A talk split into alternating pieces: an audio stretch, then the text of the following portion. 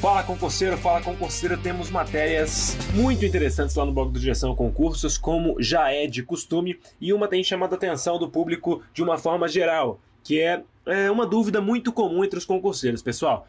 É, muitos de vocês podem ter nome sujo na praça, ou às vezes um processo criminal aí, respondendo a um processo criminal. A gente sabe que é a situação de alguns, não sei se muitos na verdade, mas com certeza de alguns. E aí surgem perguntas é, se é esse indivíduo, essa pessoa, pode assumir cargo público. E aí, pessoal, fizemos uma matéria muito legal mostrando a legislação que versa sobre isso. Conversamos com especialistas. Já adianto para vocês.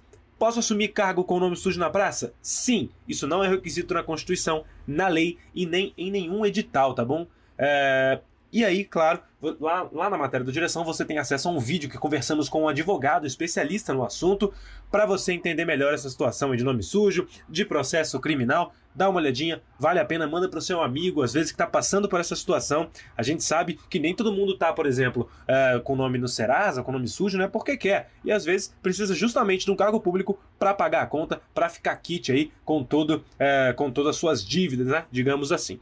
É isso aí, pessoal. Compartilhe esse áudio. Lembrando que você acessa o blog do Direção e vê essa e outras notícias do mundo dos concursos públicos. Muito obrigado, só passa quem está bem informado. Valeu, até a próxima!